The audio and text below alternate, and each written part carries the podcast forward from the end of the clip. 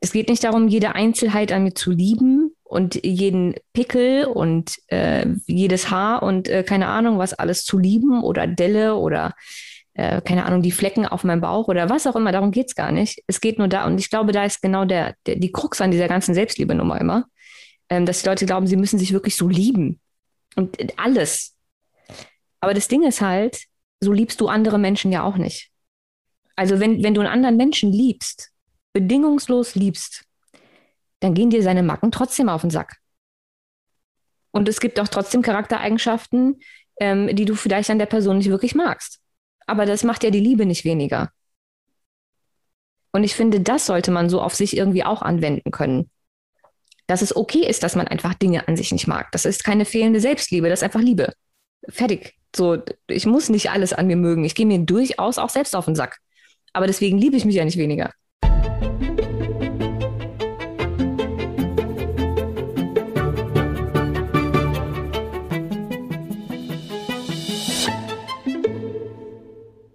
und herzlich willkommen zu einer neuen Podcast-Folge von Mindblowing. Mein Name ist Sedona und ich freue mich riesig, heute der lieben Easy in einem umgedrehten Podcast-Interview Fragen stellen zu dürfen. Das hast du ganz großartig gemacht. Dankeschön. Ich freue mich sehr, dass du da bist. Ich freue mich sehr, dass du mir Fragen stellen willst.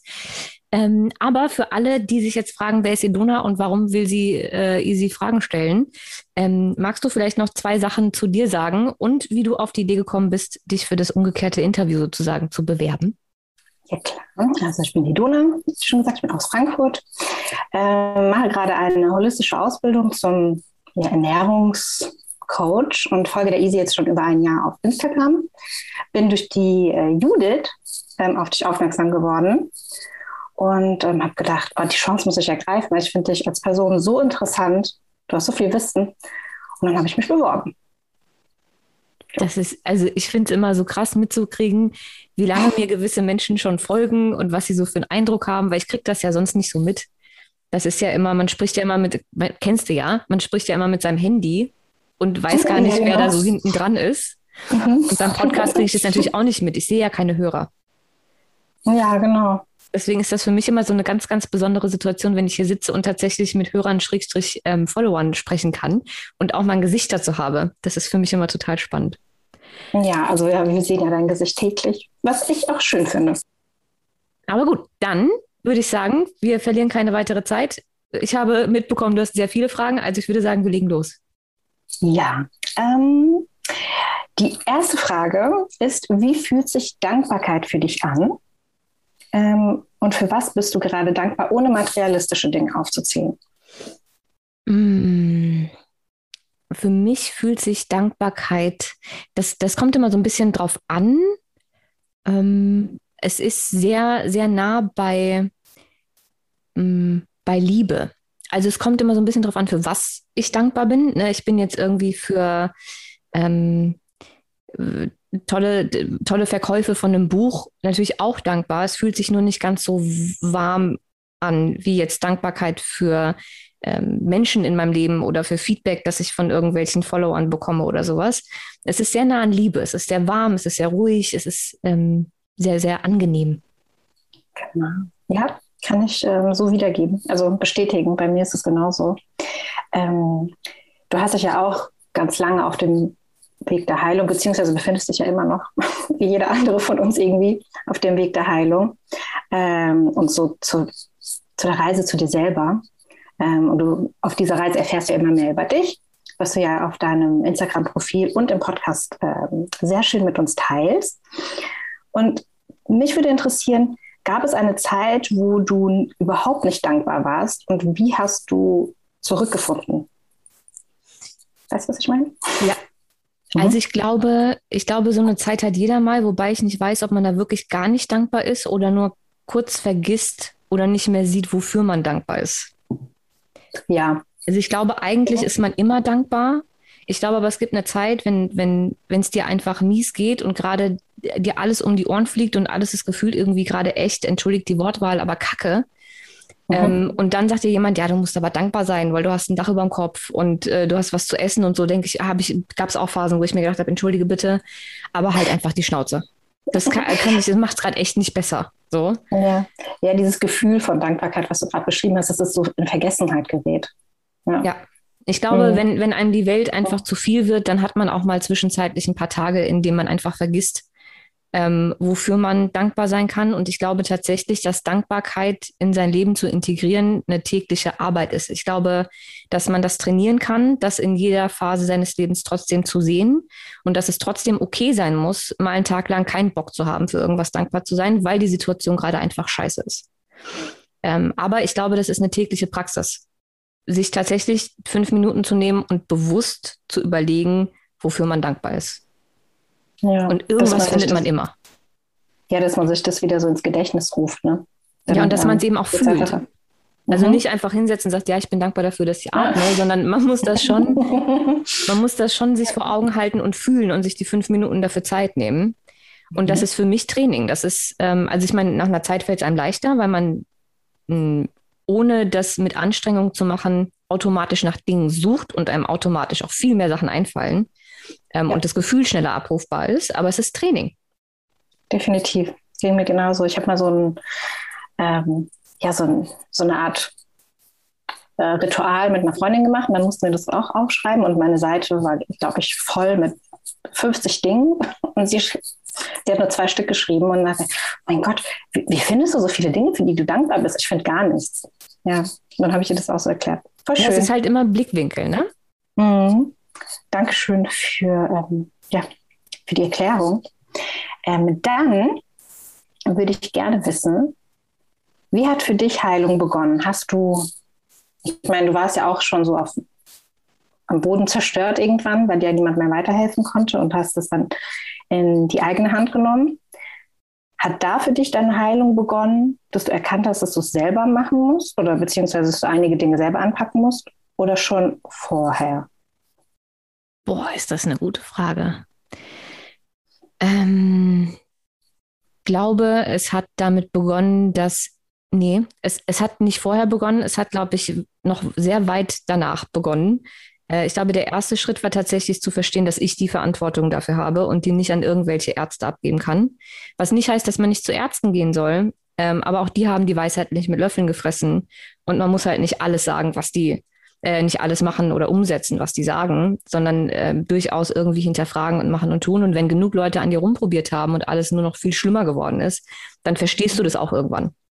Dass auch die nur in Anführungszeichen ihr Wissen aus dem Lehrbuch haben oder vielleicht aus Erfahrung, du aber nun mal ein Individuum bist und ähm, das nicht für dich funktionieren muss. So, es ist halt nicht so einfach. Ähm, das, also Eigenverantwortung ist, glaube ich, der erste Schritt, aber ich glaube, dass die richtige Heilung erst dann angefangen hat, als ich für mich ähm, mich für alle Themen öffnen konnte, die einfach dabei eine Rolle spielen. Und das hat einfach sehr, sehr lange gedauert, weil auch als ich die Verantwortung schon übernommen hatte, war ich ja noch sehr ähm, skeptisch. Skeptisch. ja, ja, das sowieso. Ähm, aber es war zwar sehr ähm, sagen wir mal körperlich ganzheitlich, nennen wir es naturheilkundlich. Es war naturheilkundlich, mhm. aber nicht ganzheitlich. Mhm. Und ähm, da versperrt man sich halt automatisch vor sehr, sehr, sehr viel Heilung, wenn man, ähm, wenn man sich für diese verschiedenen Bereiche nicht öffnen kann. Und für mich war halt alles, was meinen Charakter, was meine Vergangenheit, was meine Psyche, meine Seele und meine Emotionen betrifft, äh, nicht an der Heilung beteiligt. Das hat für mich zu dem Zeitpunkt einfach 0,0 Rolle gespielt. Ähm, und auch das ist halt eine Blockade und ein, ein gegen etwas arbeiten und nicht akzeptieren wollen, was mit Heilung nicht so viel zu tun hat. Ähm, oder für mich zumindest in dem Moment noch nicht so viel zu tun hatte. Das heißt also, für mich hat es, glaube ich, angefangen, als ich mich dafür öffnen konnte. Wann, wann war das? Gab es da einen bestimmten Punkt, wo, wo es irgendwie Klick gemacht hat und du gesagt hast, oh Mann, jetzt muss ich doch tiefer schauen? Oder war das so ein Step-by-Step-Ding? Es war so ein Step-by-Step-Ding, was einfach daran lag, ähm, dass es mir zwar immer mal wieder extrem gut ging, aber das nicht gehalten hat. Also ich dachte dann, jetzt habe ich die Lösung gefunden, tippitoppi, alles läuft wieder, juhu. Ähm, und ein halbes Jahr später ähm, wieder Nebennierenschwäche. Und ich saß dann da halt und dachte, hä, was, was habe ich denn jetzt gemacht? Ich weiß doch alles. Also ich, ich weiß so viel und ich habe ja, ich habe mich an alles gehalten und meine Ernährung stimmt und meine Bewegung stimmt und meine Vitalstoffe und so weiter. Wie, wie kann das denn jetzt sein? Also was stresst mich denn innerlich so sehr, dass meine Nebennieren immer wieder abschmieren?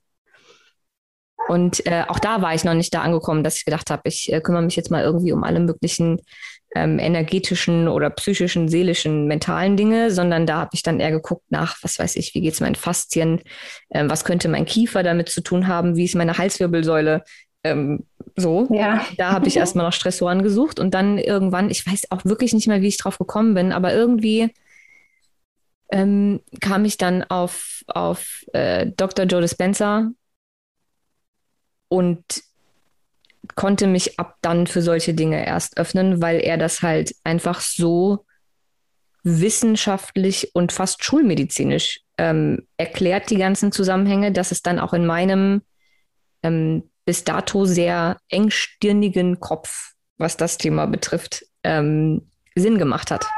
Also gerade in Bezug auf die Nebennieren, auf das Nervensystem. Ähm, und ja, ich glaube, das war der Zeitpunkt, an dem für mich äh, der Weg zu Ganzheitlichkeit überhaupt angefangen hat. Ja, ja weil äh, das war bei mir genauso, weil er ja nicht irgendwie von Hokuspokus spricht und ähm, ja, mach mal ein bisschen Energiearbeit, sondern er belegt es ja. Und das, das ist echt wunderbar. Schön, dass du damit angefangen hast dann. Ähm, also ich habe noch ein paar Fragen zur Heilung. Ich hoffe, das ist in Ordnung. Immer raus damit. Genau.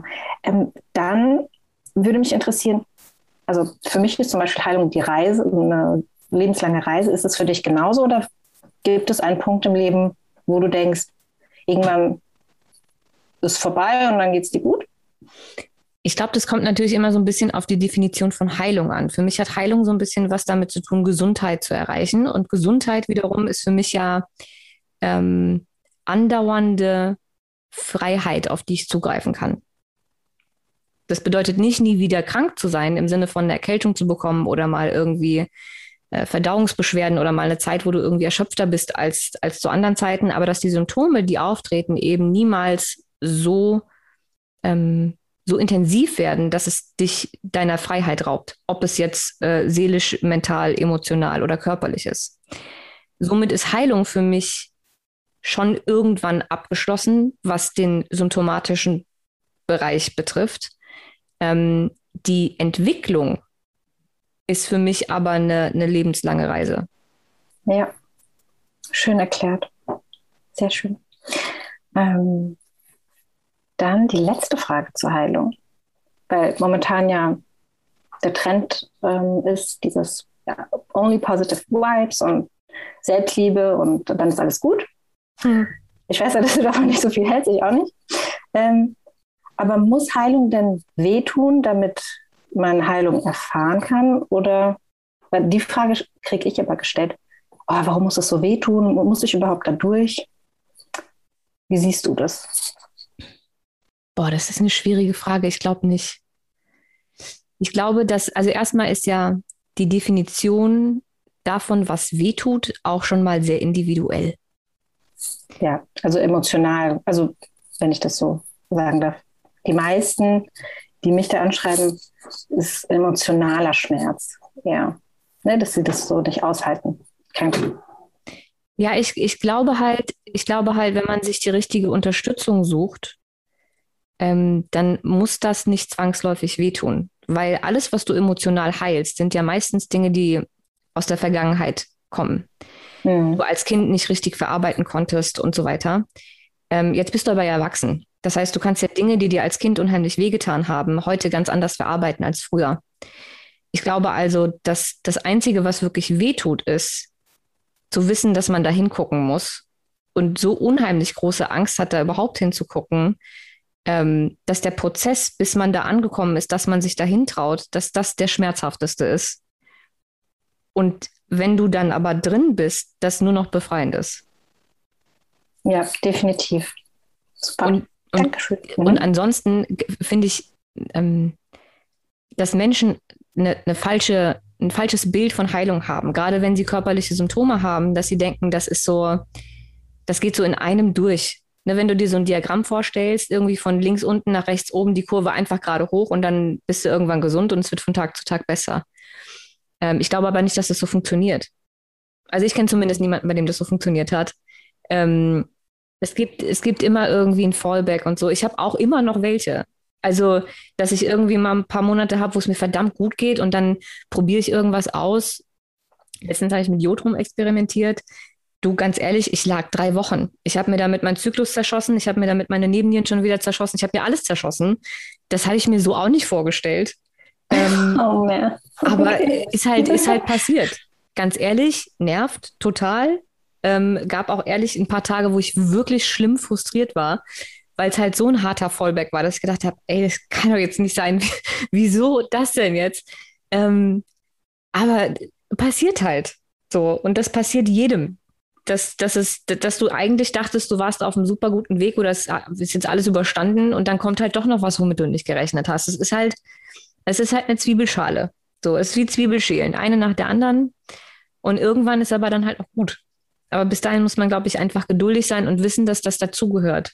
Und das zumindest zu versuchen zu akzeptieren. Ich weiß, dass das nicht schwer ist, äh, nicht, nicht einfach ist, weil mir fällt das auch immer wieder schwer. Ähm, aber ich, so, so funktioniert es halt. Ja, ich auch so. Ja, schön, sehr schön erklärt. Ähm, ich mag auch die Art, wie du Dinge erklärst. Danke dafür. Dankeschön. Freut mich sehr. Ja, ja ist äh, immer vereinfacht gesagt, weil viele reden dann um, um, den heißen Brei herum und du machst es direkt und klare Worte und man versteht es. Und ja, man denkt nicht, man ist irgendwie in so einer Show. ähm, du hast ja vorhin auch über Nebenniere gesprochen. Mhm. Ähm, ich beschäftige mich ja auch damit, sehr intensiv, weil ich letztes Jahr mit Burnout diagnostiziert wurde. Hat denn für dich, ist Nebennierenschwäche gleichzusetzen mit Burnout? Oder siehst du das eher wie Rüdiger Dahlke, der sagt, dass ein Burnout ein Seeleninfarkt ist? Oder beides? Ähm, ich glaube, dass man das gar nicht ähm, verallgemeinert beantworten kann, weil man super viele Dinge unter so einem Burnout verstehen kann. Also Burnout ist halt so eine Diagnose, die äh, mittlerweile auch sehr schnell getroffen wird. Ähm, manchmal sind das Menschen, die, ähm, die, die sehr depressiv wirken, also die tatsächlich einfach ein riesen seelisches Thema haben, wobei auch das nicht zwangsläufig nur seelisch sein muss. Kann ja auch sein, dass du einen Serotoninmangel hast. Mhm. Oder was weiß ich, was für Vitalstoffmängel oder eben Probleme mit den Nebennieren, die durchaus dazu führen können, dass du depressiv verstimmt bist. Ähm, nichtsdestotrotz wenn du, wenn du zehn Leute nimmst, die einen Burnout haben und du fragst sie nach ihren Symptomen, sind die komplett verschieden. Angefangen von einer, Mani von einer, von einer richtig harten äh, Depression bis hin zu einfach nur Erschöpfung ist da alles dabei. Deswegen kann man das, glaube ich, gar nicht so beantworten. Ich glaube aber schon, dass es einige Menschen mit Burnout gibt, ähm, bei denen das diagnostiziert wurde, wo die Definition vielleicht eine andere ist, wie Rüdiger Dahlke sie hat. Ähm, und es dann eine Nebennierenschwäche ist. Sagt aber auch niemand, dass eine Nebennierenschwäche nicht vielleicht deshalb entstanden ist, weil deine Seele einfach nicht mehr konnte. Wenn du jeden Tag gegen deine Bedürfnisse arbeitest, dann verursacht das ja tatsächlich biochemisch auch nichts anderes als Stress in deinem System. Und wenn du das zu lange machst, erschöpfen deine Nebennieren. Also das heißt ja nicht, dass eine Nebennierenschwäche nicht auch, wie hat er das gesagt, ein Seeleninfarkt sein kann? Ein Seeleninfarkt, genau. Ja. Nur halt dann halt im Endstadium, weil dann halt auch körperlich tatsächlich schon was passiert ist. Ja, es geht, also ich sehe das so, dass es über Jahre so geht, bei mir zumindest. Irgendwann hat es Klick gemacht. Ähm, ja. Nee. Aber wir wissen ja, dass Körper, Geist und Seele verbunden sind. Also man weiß nie genau, wo es, wo es anfängt und wo es aufhört. Ähm, aber ja, danke für, für das Zusammenfassen. Mm. Ich schaue gerade. Ah ja. Ähm, was bedeutet für dich ist Selbstliebe für dich ähm, gleichzusetzen mit Selbstwert? Oder sind das zwei verschiedene Paar Schuhe? Boah, du stellst mir aber auch Fragen, da muss tatsächlich ich mal echt drüber nachdenken. Ich habe ich hab mir da noch nie drüber Gedanken gemacht. Ähm, ich glaube, es ist nicht unbedingt identisch, aber es geht Hand in Hand miteinander. Ähm, Selbstliebe ist für mich ähm, die Definition davon, mich selbst so wie ich bin, komplett mit all meinen, in Anführungszeichen, Macken und Schwächen und keine Ahnung was annehmen zu können. Es geht nicht darum, jede Einzelheit an mir zu lieben und jeden Pickel und äh, jedes Haar und äh, keine Ahnung, was alles zu lieben oder Delle oder äh, keine Ahnung, die Flecken auf meinem Bauch oder was auch immer, darum geht es gar nicht. Es geht nur da und ich glaube, da ist genau der, der die Krux an dieser ganzen Selbstliebe-Nummer immer, ähm, dass die Leute glauben, sie müssen sich wirklich so lieben und äh, alles. Aber das Ding ist halt, so liebst du andere Menschen ja auch nicht. Also wenn, wenn du einen anderen Menschen liebst, bedingungslos liebst, dann gehen dir seine Macken trotzdem auf den Sack. Allerdings. Und es gibt auch trotzdem Charaktereigenschaften, ähm, die du vielleicht an der Person nicht wirklich magst. Aber mhm. das macht ja die Liebe nicht weniger. Mhm. Und ich finde, das sollte man so auf sich irgendwie auch anwenden können. Dass es okay ist, dass man einfach Dinge an sich nicht mag. Das ist keine fehlende Selbstliebe, das ist einfach Liebe. Fertig. So, ich muss nicht alles an mir mögen. Ich gehe mir durchaus auch selbst auf den Sack. Aber deswegen ja. liebe ich mich ja nicht weniger. Mhm. So, also Schön. das ist für mich, für mich Selbstliebe, ist die Annahme von mir als, als, als ganzen Menschen mit allem, was eben dazugehört. Ähm, und der Selbstwert ist mir meines Wertes bewusst zu sein als Mensch. Das funktioniert natürlich weniger, wenn ich mich selbst gar nicht ausstehen kann, weil ich mir dann meines Wertes nicht bewusst bin. Das heißt also, deswegen ja. sage ich, ich glaube, das eine geht so ein bisschen Hand in Hand mit dem Hand anderen. Ja. Mhm. Okay, cool. Ähm, dann, ich schaue mal gerade auf die Reihenfolge. Du beschäftigst, beschäftigst dich ja auch ein bisschen mit Human Design. Mhm. Ähm, also für mich absolutes Neuland noch vor so einem Jahr oder so gewesen. Ähm, aber mega interessant, als ich dann darauf gestoßen bin. Äh, auch durch die Judith, by the way. Ähm, wie, also wie vereinbarst du deinen Human Design Typ mit deinem Business? Oder machst du das überhaupt? Also für mich ist ähm, Human Design ein unheimlich interessantes Tool, um ähm, Persönlichkeitseigenschaften von Menschen inklusive mir selbst irgendwie besser verstehen zu können und besser damit umgehen zu können. Ähm, wichtig ist nur immer, und das sage ich bei solchen Dingen ja immer, ob das jetzt irgendwie Astrologie ist oder Human Design oder was auch immer, ähm, es ist nicht, ich, ich glaube, man muss einfach, man darf nicht vergessen, dass das jetzt nicht einfach Gesetz ist, weil irgendwer gesagt hat, du bist Typ so und so und dein Profil ist, äh, weiß ich nicht, 3, 5 oder was auch immer, sondern dass man da für sich die, die hilfreichen Informationen einfach ähm, nimmt und damit arbeitet. Und ich bin ja jemand, der, ich bin, ich bin eine 3-5 ähm, und die Dreierlinie ist ja äh, Trial and Error, was bedeutet, und das ist tatsächlich auch mein ganzes Leben lang schon so, ähm, ich spiele mit den Dingen. So, ich, es hat für mich irgendwie Sinn gemacht, diese ganze Human Design Sache. Also habe ich gedacht, okay, bevor ich das jetzt glaube, muss ich das jetzt erstmal ausprobieren. Und ähm, es funktioniert für mich einfach sehr gut. Ähm, weil ich bin ja, ähm, bin ja Manifestor und ähm, mir wurde, ich habe letztes Jahr mal so einen Business-Workshop gemacht für Human Design und also für, für, fürs Marketing mit Human Design. Und mir wurde gesagt, dass ähm, ich als Manifestor ist ja meine, meine Lebensstrategie informieren. Ähm, und das ist was, was ich normalerweise einfach nicht tue. Das heißt also, Manifestoren haben das Problem, dass sie oft einfach vorne rauslaufen und dann erwarten, dass alle schnell genug hinterherkommen, ohne dass sie ihnen Bescheid gesagt haben, wohin es überhaupt geht. Ähm, und ärgern sich dann, wenn keiner da ist, wenn sie sich rumdrehen. Story of my life. Ähm, heißt also, im Marketing ähm, wurde mir geraten, darauf zu achten, dass ich alles, was ich tue, kommuniziere, bevor ich es dann tatsächlich verkaufe oder bevor ich es rausbringe. Und im Normalfall war ich immer so ein Mensch, der nicht gerne darüber redet, was er so plant, sondern oder irgendwie große Töne spuckt, sondern wartet, bis es fertig ist, alles funktioniert und dann sagt, hi, ich habe hier was gemacht, bitteschön. Mhm das ist halt genau das Gegenteil von dem, was man als Manifestor tun sollte. Also habe ich gedacht, naja gut, gucken wir mal, was passiert.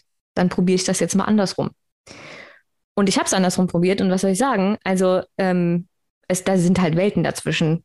So was den, was den Umsatz betrifft, was die Beteiligung der Menschen betrifft, dass ich normalerweise keine Dinge teile, die ich super uninteressant finde, weil ich immer denke, wen interessiert das denn jetzt? Aber wenn ich, wenn ich über meinen Schatten springe und es dann doch teile, dann ist das Feedback halt auf einmal riesig. Also diese Informierenstrategie funktioniert halt einfach. Und es hat mir halt auch den Umgang mit meinen ganzen Mitmenschen, Mitarbeitern und sowas erleichtert, weil ich eben jetzt nicht mehr nach vorne renne und dann alle zusammen kacke, weil sie nicht schnell genug hinterhergekommen sind, die aber ja gar nicht wussten, was sie machen sollen. ja. Also es äh, ist, cool. es ist mhm. schon, ähm, also allein der, der Hebel, den ich irgendwie umgedreht habe durchs Human Design, hat mir mein Leben schon enorm vereinfacht. Mhm. Und seitdem wendest du das an? Äh, seit wann?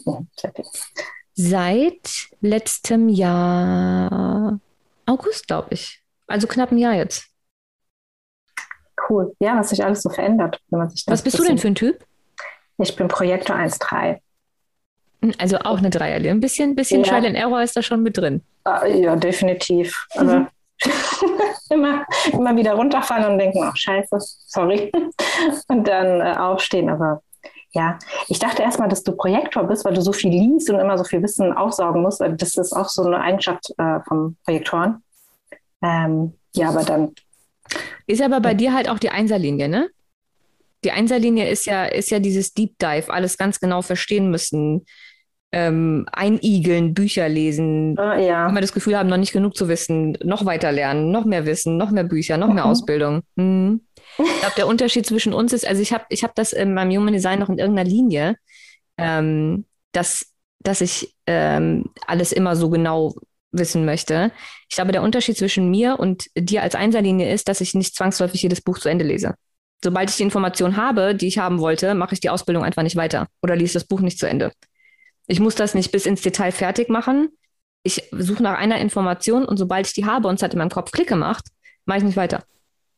Ja, ich eigentlich auch nicht. Also ich habe auch schon vieles äh, unterbrochen, aber manchmal, ja doch, manchmal habe ich mich gezwungen, zu Ende zu lesen, weil ich es einfach zu Ende lesen musste. nee, also cool. Ja, was das so alles über einen aussagt am Ende, wenn man sich dann damit beschäftigt. Nicht toll. Ähm, sehr schön. Danke und für jeden, der halt sich äh, mit Human Design nicht auskennt und nicht weiß, was das ist, einfach mal ähm, selber schauen. Mega interessant. Dann, jetzt geht es ähm, ein bisschen in die spirituelle Schiene. Glaubst du an einen Seelenplan? Und glaubst du, dass er sich ändern kann, wenn ja? Uh, also es gibt Dinge, bei denen ich mir einfach nicht richtig sicher bin. Ähm, was ich aber spannend finde, und ich weiß noch nicht, inwiefern das tatsächlich einen Seelenplan ausmacht. Ähm, aber ich habe ja nicht nur mich irgendwann ähm, für Human Design irgendwie öffnen können, ähm, sondern eben auch für die, für die Astrologie. Und das war für mich noch schwieriger als für Human Design, weil ich halt von Astrologie so gar nichts gehalten habe.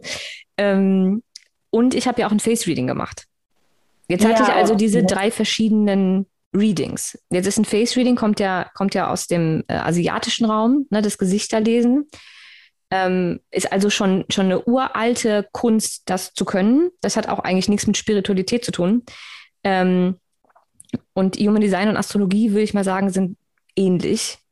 Ähm, alle drei von diesen Readings haben bei mir die gleichen Talente, den gleichen Seelenplan in Anführungszeichen.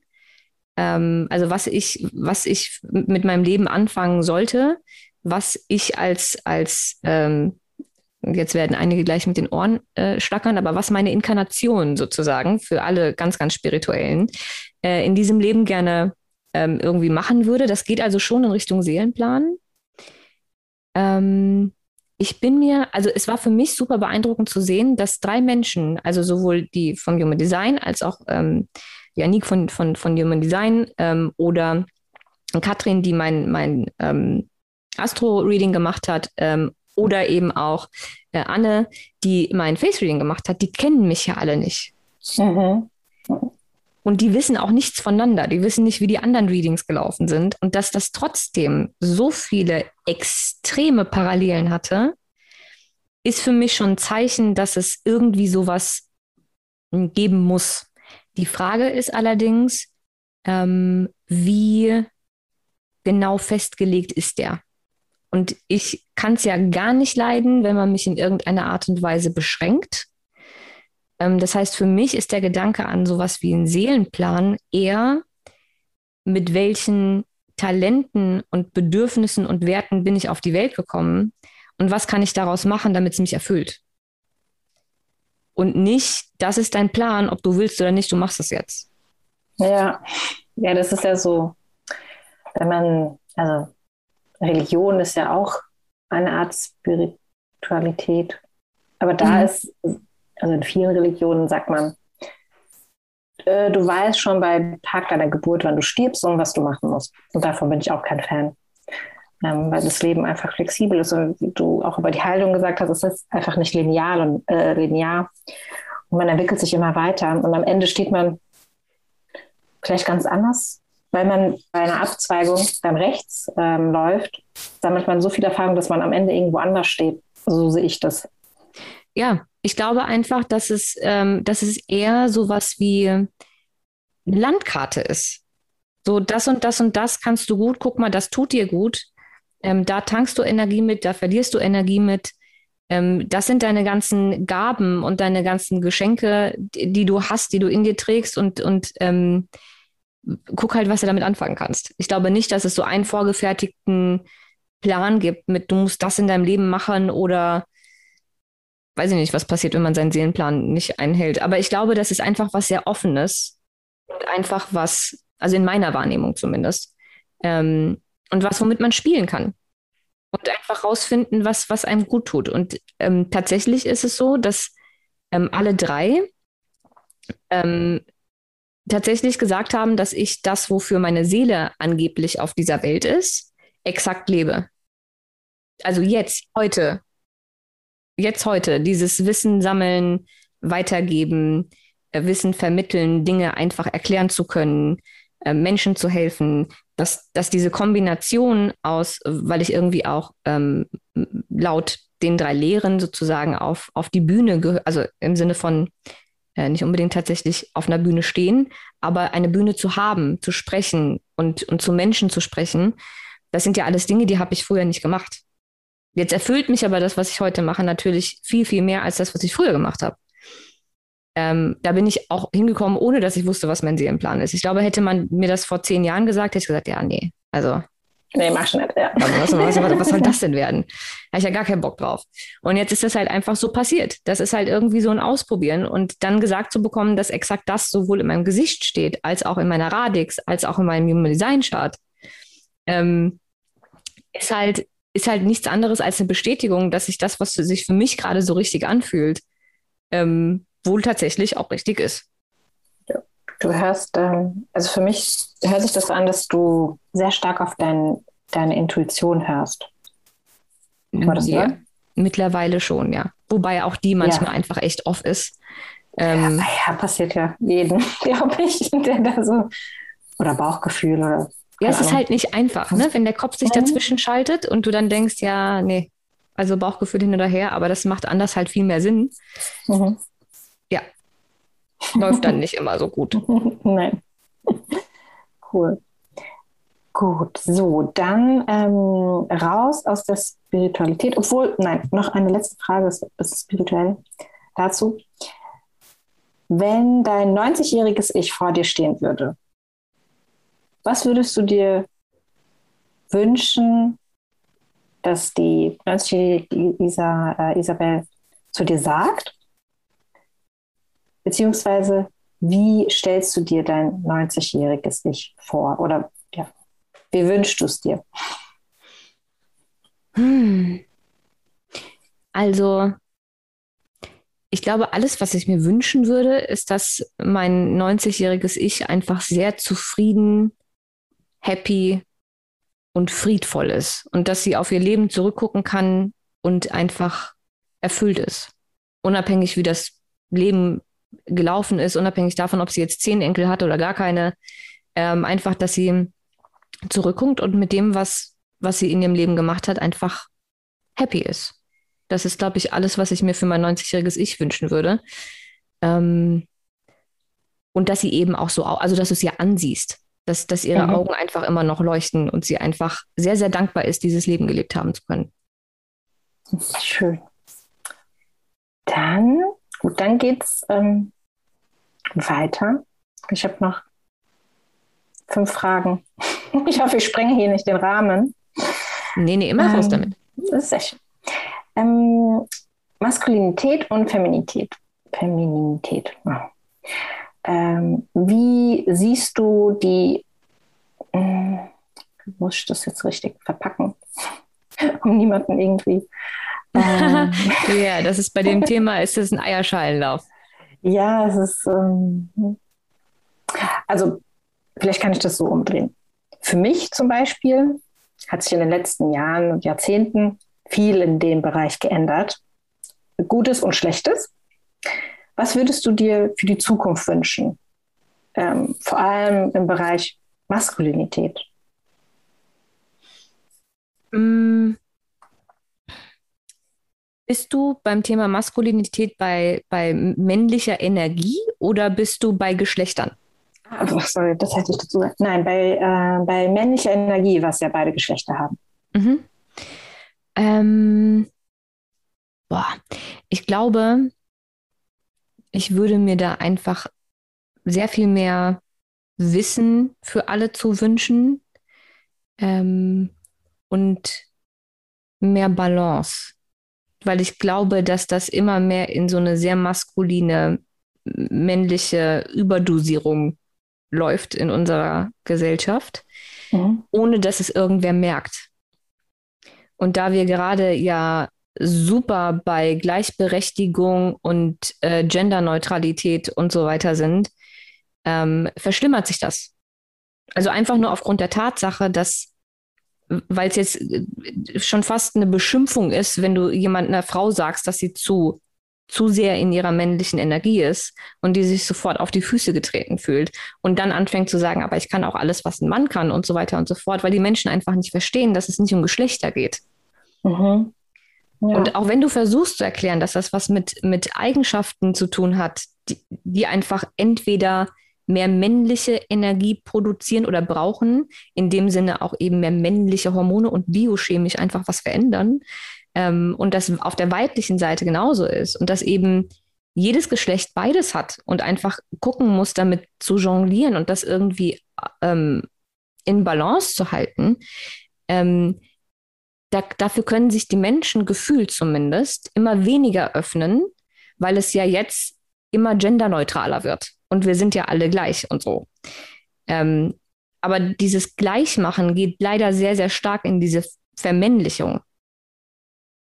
Und ich wiederhole das nochmal. Ich meine das nicht auf Geschlechterbasis, sondern auf der Basis der, der männlichen und weiblichen Energien. Und deswegen würde ich mir einfach wünschen, dass sich die Menschen dafür einen Ticken mehr öffnen können und das einfach mehr auf dem Schirm haben. Und dass sie solche Dinge eben nicht einfach nur ähm, abstoßen und abblocken und sich damit nicht beschäftigen wollen können und so weiter und so fort, sondern dass sie das, ähm, dass sie das irgendwann annehmen können, weil es für mhm. alle einfach gesünder wäre. Ja, definitiv, vor allem in Partnerschaften. Ja, das sowieso. In Partnerschaften zu 100 Prozent, aber äh, eben auch für die Gesundheit und für, für das ganze menschliche Miteinander. Also. Ja, vor allem heutzutage, finde ich. Ja. Ähm, was mir so ein bisschen Sorge bereitet, oder, äh, oder ich mich immer schon darüber gewundert habe, auch in der Grundschule oder im Kindergarten, warum sich Frauen immer so anfeinden. Weißt du, was ich meine? Auch in Serien, ja. dass man immer so einen Zickenkrieg hat und dass man sich, ich habe mich immer gewundert, hm, warum hält man nicht zusammen? Als Frau vor allem, dass man sich unterstützt, ist doch viel einfacher, als die ganze Zeit zu streiten wegen, keine Ahnung, Style und, oder Lästereien und so. Ähm, und das hat für mich auch viel mit, mit dieser maskulinen Energie zu tun. Ähm, weißt du, was ich meine? Ja, wobei ich mich immer frage, wenn das mit maskuliner Energie zu tun hätte, bei Männern mhm. gibt es sowas nicht. Hm, ja, das stimmt. Darüber habe ich mir keine Gedanken gemacht. Männer sind ganz anders im Umgang miteinander. Ja. Äh, also viel, viel, viel, viel, harmonischer und viel loyaler und äh, offener. Viel loyaler. Ja, das also, stimmt. Ne? Und ich will jetzt auch nicht sagen, alle Männer sind so und alle Frauen sind ja. so, aber die Tendenz ist schon da.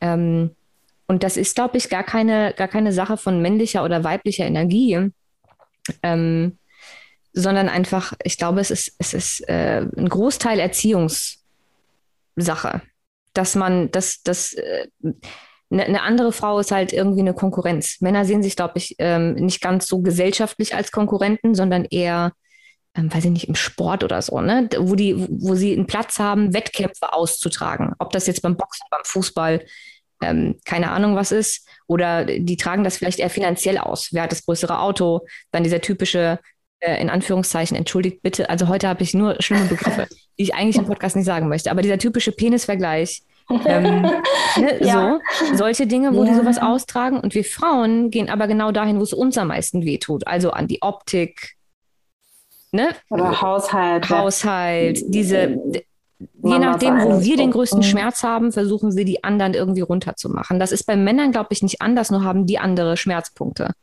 Da ja. ist es eben mehr die Männlichkeit, das Wettkampfverhalten. Wer ist sportlicher, wer ist größer, wer hat mehr Geld, wer hat das schönere Auto. Ähm, und bei uns Frauen ist es irgendwie, wer hat die schönere Figur, wer hat den tolleren Mann, ähm, wessen Kinder sind erzogener, ähm, wer kocht die bessere Pasta, was auch immer.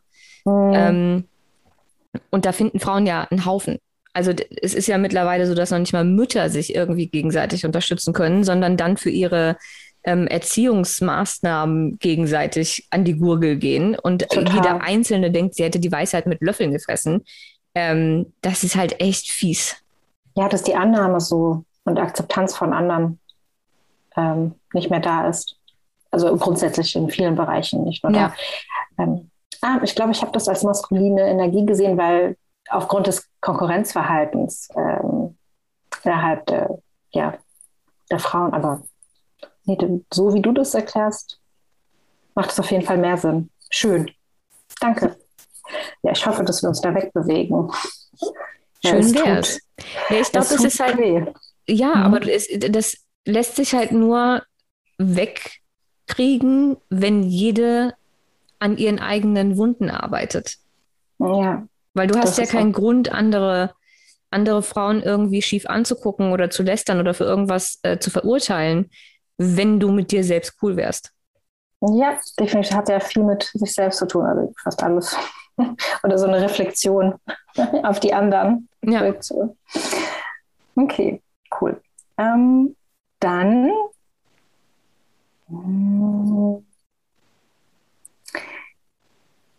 die letzten drei Fragen. Wenn du in unserem System, also als auch Politikbildung, Gesundheit etwas ändern könntest, wo würdest du anfangen? Was wäre so dein wenn du jetzt irgendwie, keine Ahnung, magische Kräfte hättest. oh, wow. Also ich habe zwei Sachen im Kopf. Ich weiß nicht, ob ich mich entscheiden könnte, eher die eine oder eher die andere zu machen. Wahrscheinlich würde ich irgendwie versuchen, beides gleichzeitig irgendwie durchzukriegen.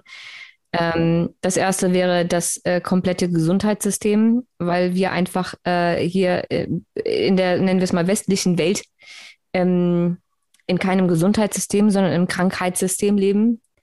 Ähm, und solange die Pharmaindustrie oder auch die Krankenkassen und die Ärzte Geld damit verdienen, dass wir krank bleiben, statt dass wir gesund bleiben, ähm, und wir Dinge wie Ernährung oder mentale Gesundheit nicht priorisieren ähm, und immer davon sprechen, Symptome wegzumachen und irgendwie schnellstmöglich irgendwelche Mittel dafür zu nehmen, gibt es, glaube ich, für, für, gibt es einfach keine richtige Gesundheit. Das ganze System mhm. ist einfach so absolut ähm, ironisch eigentlich. Das, äh, ja. Also es ist einfach eine, eine Vollkatastrophe. Da hatte ich mich gestern auch mit der Monja unterhalten und mit ein paar anderen Mädels, ähm, weil wir uns gewundert haben, warum Krankenhaus Krankenhaus heißt. Also allein vom Mindset her, wenn du sagst, scheiße, ich gehe ins Krankenhaus, anstatt zu sagen, ich gehe ins Gesundheitshaus oder so. Ja, das, oder Heilungshaus. Oder, oder Heil ja, genau, mhm. irgendwie so weil ähm, da war eine dabei, die Türkin ist und die meinte, im Türkischen sagt man nicht, ich bin krank, äh, sondern man sagt, ich bin auf dem Weg der Gesundheit oder irgendwie so. Ja. Das fand ich so toll. Es ist, es ist alles, es ist alles ein Mindset-Ding, aber wir werden halt auch nicht dazu erzogen. Das fängt ja in der Kindheit schon an, wenn du irgendwie ähm, einen Doktorkoffer geschenkt bekommst oder wenn du wegen äh, jedem Kratzen im Hals irgendwie zum Arzt gehst und du einfach dazu erzogen wirst, dass Ärzte alles besser wissen als du. Und ähm, dass du jedes Mal, wenn du was hast, zum Arzt musst und der dir was gibt, damit du gesund wirst. Also mhm. das ist ja, ja, keiner. Also es ist einfach ein ganz, ganz miserables System, in dem wir hier leben. Und ich habe den Unterschied erst letztes Jahr wieder gesehen, als diese ganze ich nenne den Namen jetzt nicht, ähm, ja, ich weiß, was du meinst. C-Punkt-Sache losging. Ähm, oh.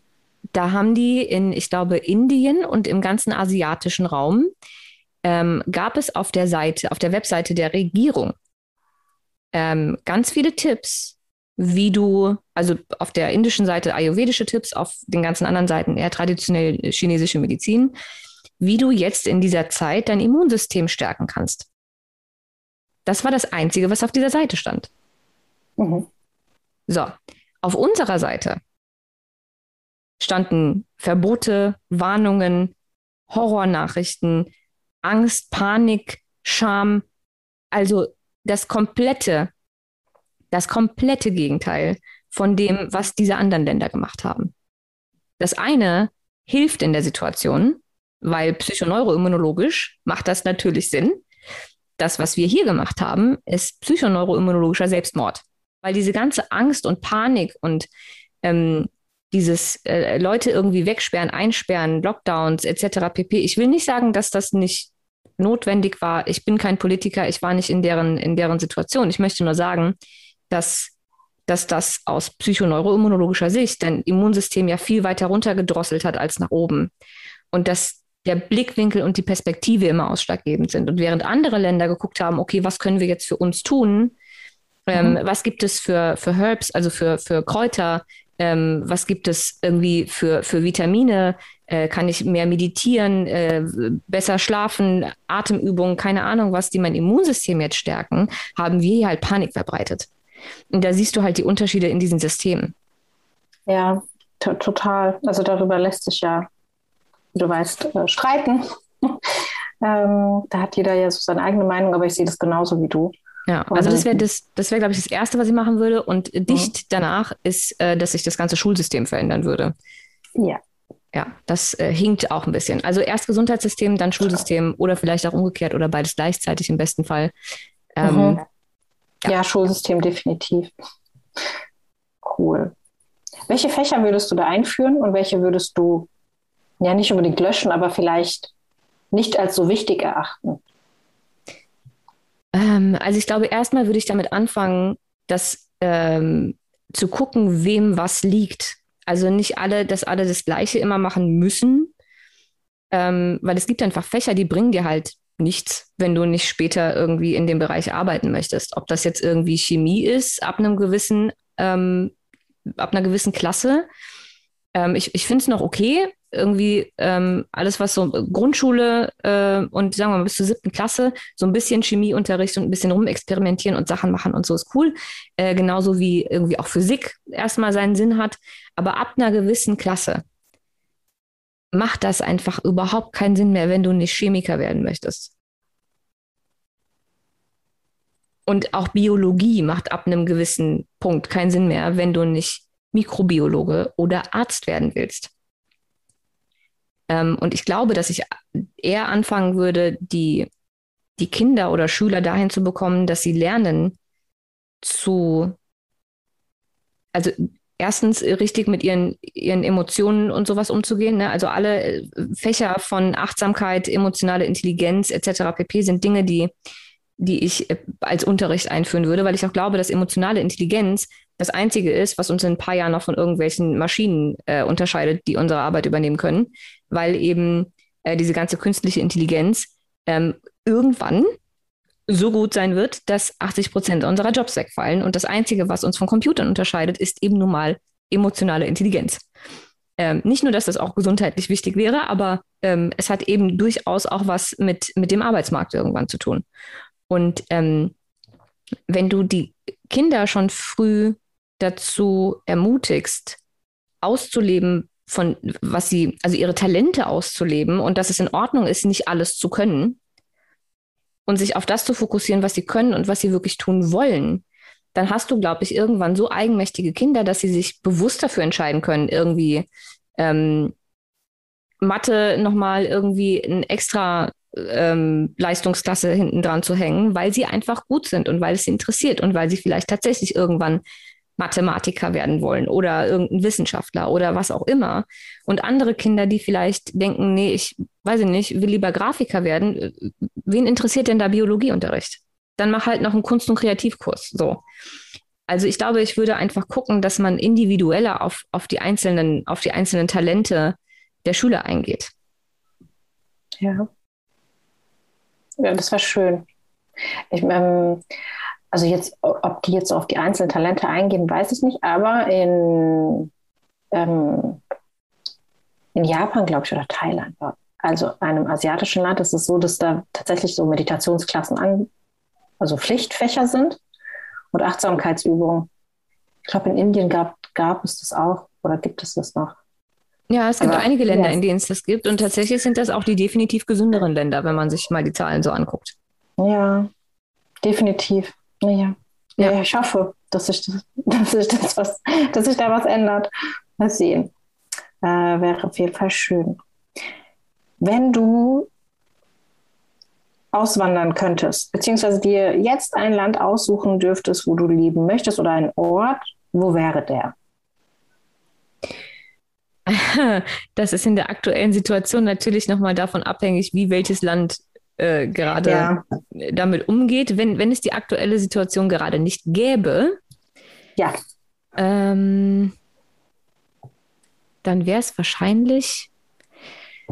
Ähm, boah, das ist eine gute Frage. Ich glaube, es wäre Island. Ach, schön. Warum Island? weil, also ich meine, ich war noch nicht da, aber das, was ich bisher gehört und gesehen habe, ist einfach ähm, sehr ruhig, sehr viel Natur. Ähm, es ist nicht, es ist nicht zu warm. Ich bin ja jetzt nicht so das, das Sommerkind, ne? Also alles über 25 Grad finde ich anstrengend. Ähm, du hast Polarlichter. Ähm, die Menschen da sind unwahrscheinlich gesund und unwahrscheinlich freundlich. Ähm, ja, Schön. Viel Natur, viel Ruhe. Ich mag Island. Also ich, ohne da gewesen zu sein, aber ich glaube, Island ist toll. Cool. Schön. Danke. Interessant. Ich höre sonst immer warme Regionen, wenn ich die Frage stelle, aber. In warmen Regionen kann ich ja, kann ich ja, da kann ich ja zum Urlaub hinfahren. Ja. Aber das brauche ich ja nicht das ganze Jahr. Nee. Aber Island, ja, ich kenne auch viele, die äh, von Island sehr schwärmen. Vor allem, weil fast also kaum Menschen da sind und viel Fläche, viel Natur. Also auch in den skandinavischen Ländern, da ist es ein bisschen anders. Ja, aber es ist halt auch, es ist so ein bisschen, als wäre das, als wäre die ganze Insel ein Dorf. So, also mhm. jeder, die, die Leute sind alle so unheimlich freundlich miteinander, zumindest wenn man irgendwie Dokus oder sowas sieht oder Leute, die ausgewandert sind, ähm, dazu befragt, dann ist das da einfach sehr, sehr familiär. Hast du diese Doku von Zac Efron geguckt? Ich glaube, der war da auch in Island. Ja. Ich glaube, auf Netflix. Mhm. Habe ich gesehen, der war auch da, ja. Ja, Folge war sehr toll. Also auch die Quellen und so, die es da gibt. Also das schön. Ähm, schön. Interessant. Okay. Und jetzt die letzte Frage.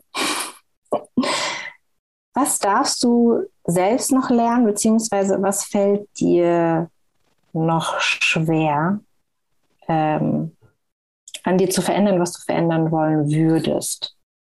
Also nicht mhm. bewertend gemeint, dass du es musst, sondern ne, dass du etwas eventuell an dir nicht so magst und ja, es einfach verändern möchtest. Ja, also es sind äh, zwei Sachen, die mir da sehr spontan einfallen. Äh, erstens, ich bin super ungeduldig.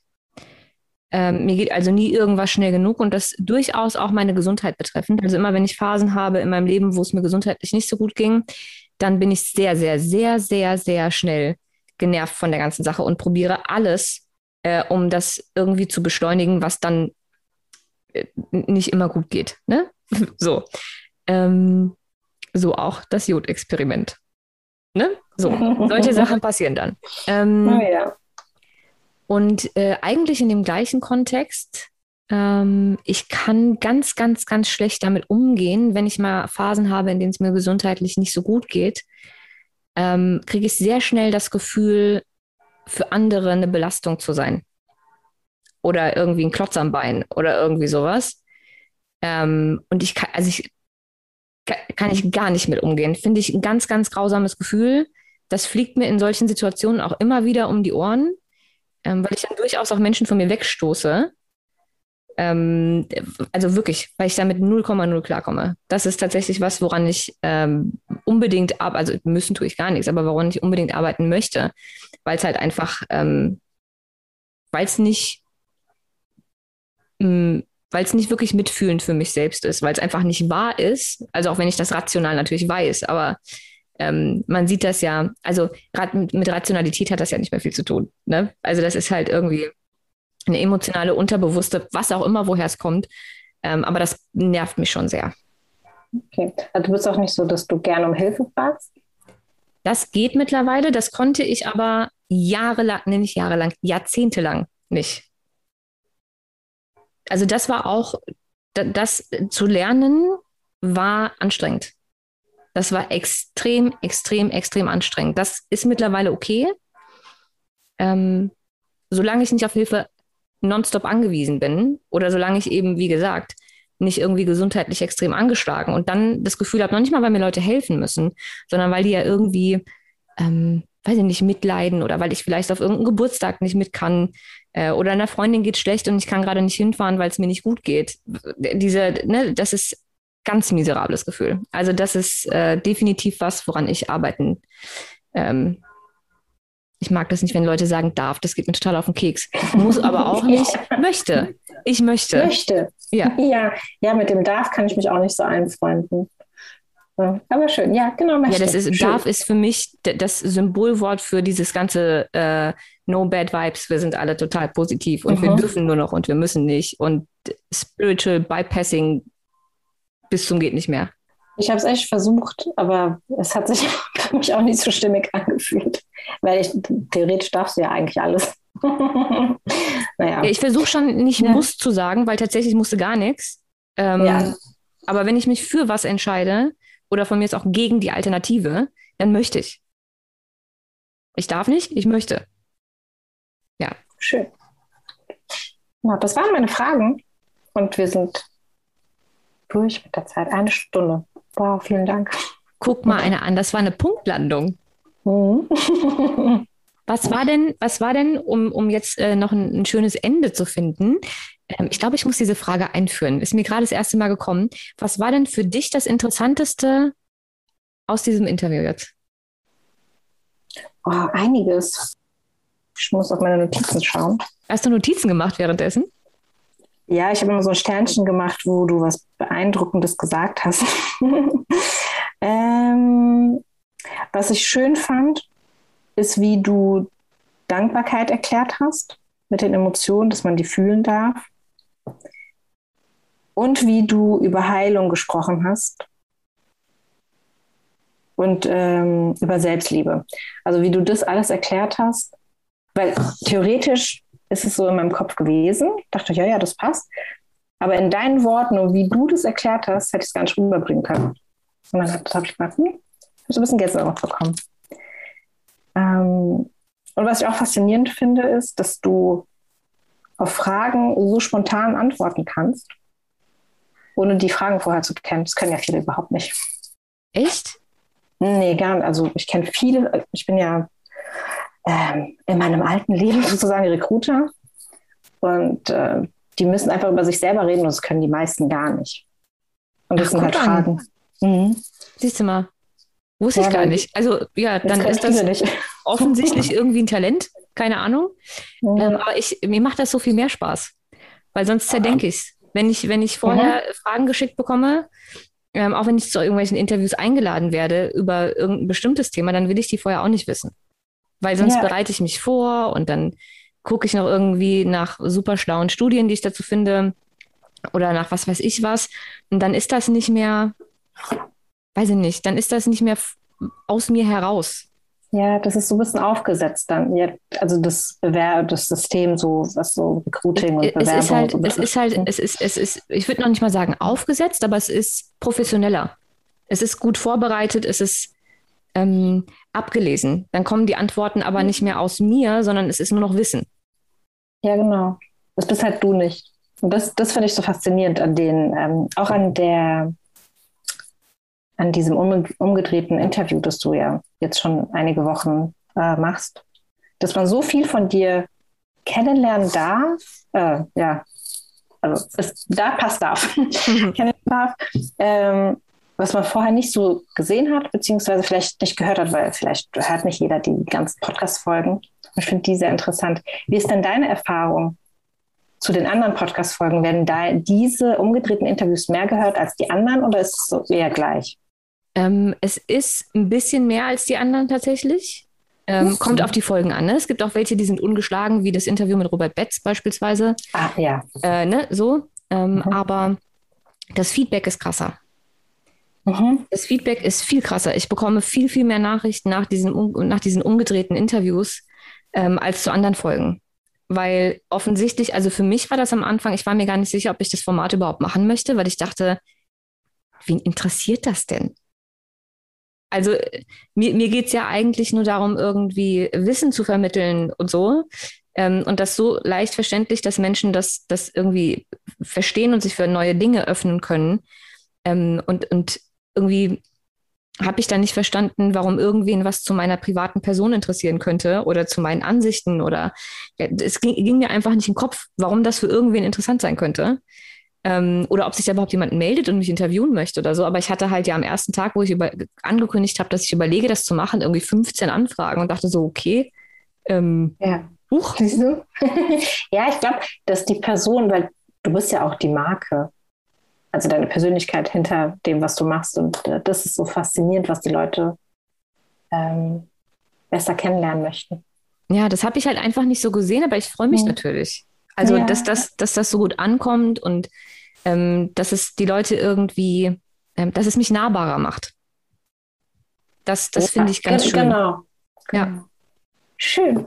Danke. Gut, dann bedanke ich mich äh, für dieses grandiose äh, Interview und die schönen Fragen. Es waren tatsächlich ein paar dabei, wo ich wirklich echt kurz nachdenken musste. Passiert mir sonst nicht so oft. ähm, ich liebe das ja, wenn Fragen kommen, über die ich noch nie nachgedacht habe dann finde ich es immer besonders spektakulär. Also du hast einen ganz hervorragenden Job gemacht. Vielen Dank.